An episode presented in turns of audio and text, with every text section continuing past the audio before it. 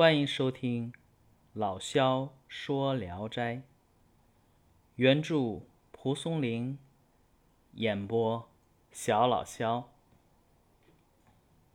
今天讲的这个故事啊，叫《桥中怪》。说常山县有个姓安的老头儿，平素喜欢干农活儿。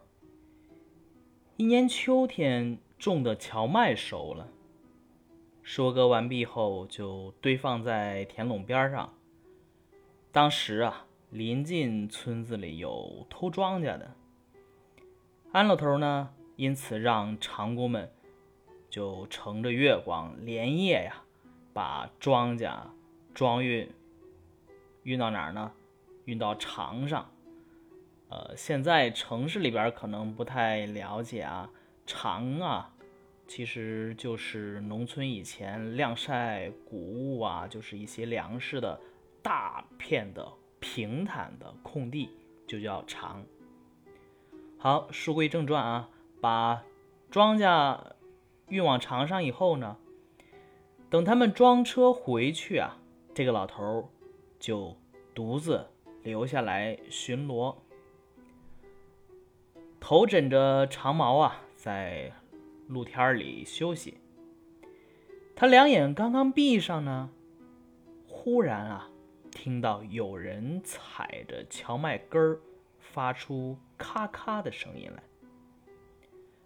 他心里怀疑呀，是来了偷庄稼的，急忙抬头查看，只见一个一丈多高的大鬼，长着红红的头发。乱蓬蓬的胡子，离自己已经很近了。老头大吃一惊，顾不上想别的，猛地纵身跃起，对着那个鬼狠命一刺。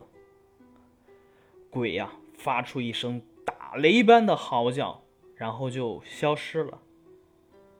老头怕鬼再来，就扛着长矛往家走。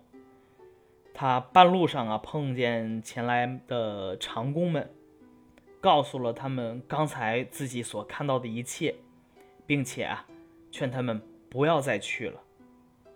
但是啊，长工们都半信半疑。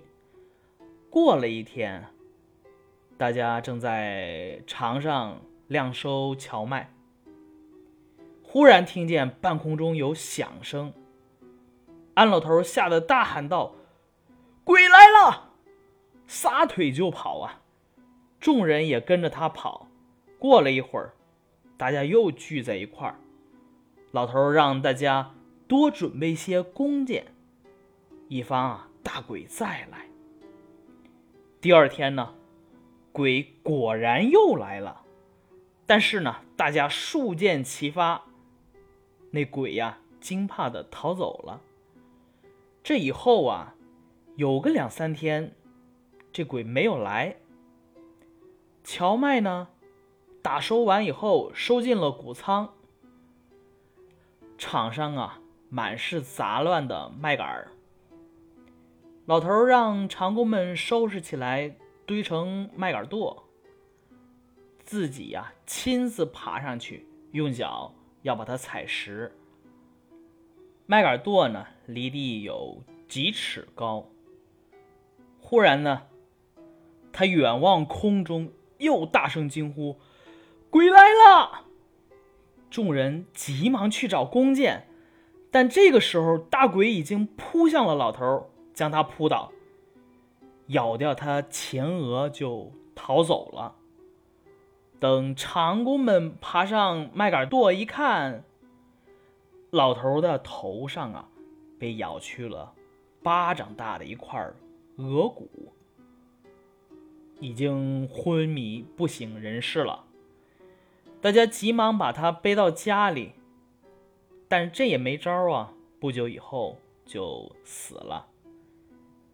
以后呢，那个鬼再也没有出现，也不知道究竟是什么妖怪。好，这个故事啊就讲完了。荞呢就是荞麦，荞中怪呢就是荞麦地里的怪物，这个意思。但到底是什么怪物，也没有说明。当然，他也没有明说的打算。来无影，去无踪，扑朔迷离，神乎其神。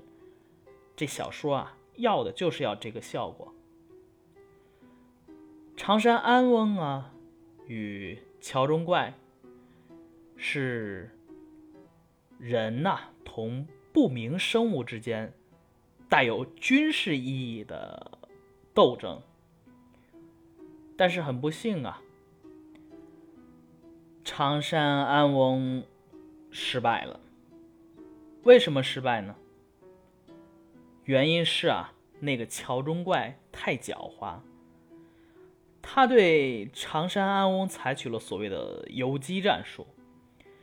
常山安翁啊，与桥中怪有四次较量。第一次啊，常山安翁啊取得了胜利，桥中怪失败了。因为啊，常山安翁有武器，就是那个戈，防身。而且常山安翁首先发现了对方，又是突然进攻。所谓永身暴起，很刺之。第二次呢，常山安翁全身而退。因为还是他提前发现了桥中怪，并且啊有路可逃。第三次呢，常山安翁有防备，又有众人保护，还有弓矢作为防御武器，所以呢得以击退这个桥中怪。但第四次，大概是两三天没来，这个常山阿翁有点疏忽了。他自己一个人登上荞麦垛顶，既脱离了众人，也没有随身带武器，而且呢无路可逃，于是啊，被桥中怪钻了空子，死于非命。又是一个小短篇，所以接下来我们来读一下原文：常山。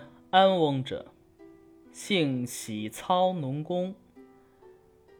秋间樵熟，一堆垄畔。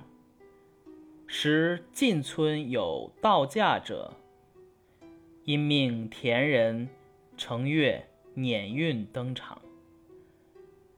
似其装载归，而自留罗手。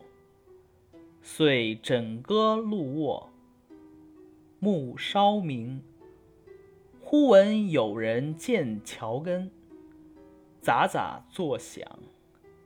心疑暴客，急举手，则一大鬼，高丈余，赤发凝须，去身已尽。大步不遑他计，永身抱起，狠刺之。鬼鸣如雷而逝，恐其复来，喝歌而归。迎田人于途，告以所见，且戒勿往。众未深信。月日，铺麦于场，忽闻空寂有声。翁骇曰：“鬼物来矣！”乃奔，众亦奔。一时复聚，翁命多设弓弩以伺之。翌日，果复来，数使齐发，勿惧而遁。二三日竟不复来，麦既登仓，借杂沓。翁命收机为垛，而亲登见食之。高至数尺，忽遥望，骇曰：“鬼物至矣！”众急密弓矢，勿以奔翁。翁仆合其额而去，共登室，则去额骨如掌，昏不知人。复至家中，遂卒。后不复见，不知其何怪也。好，今天的故事就讲完了，大家晚安。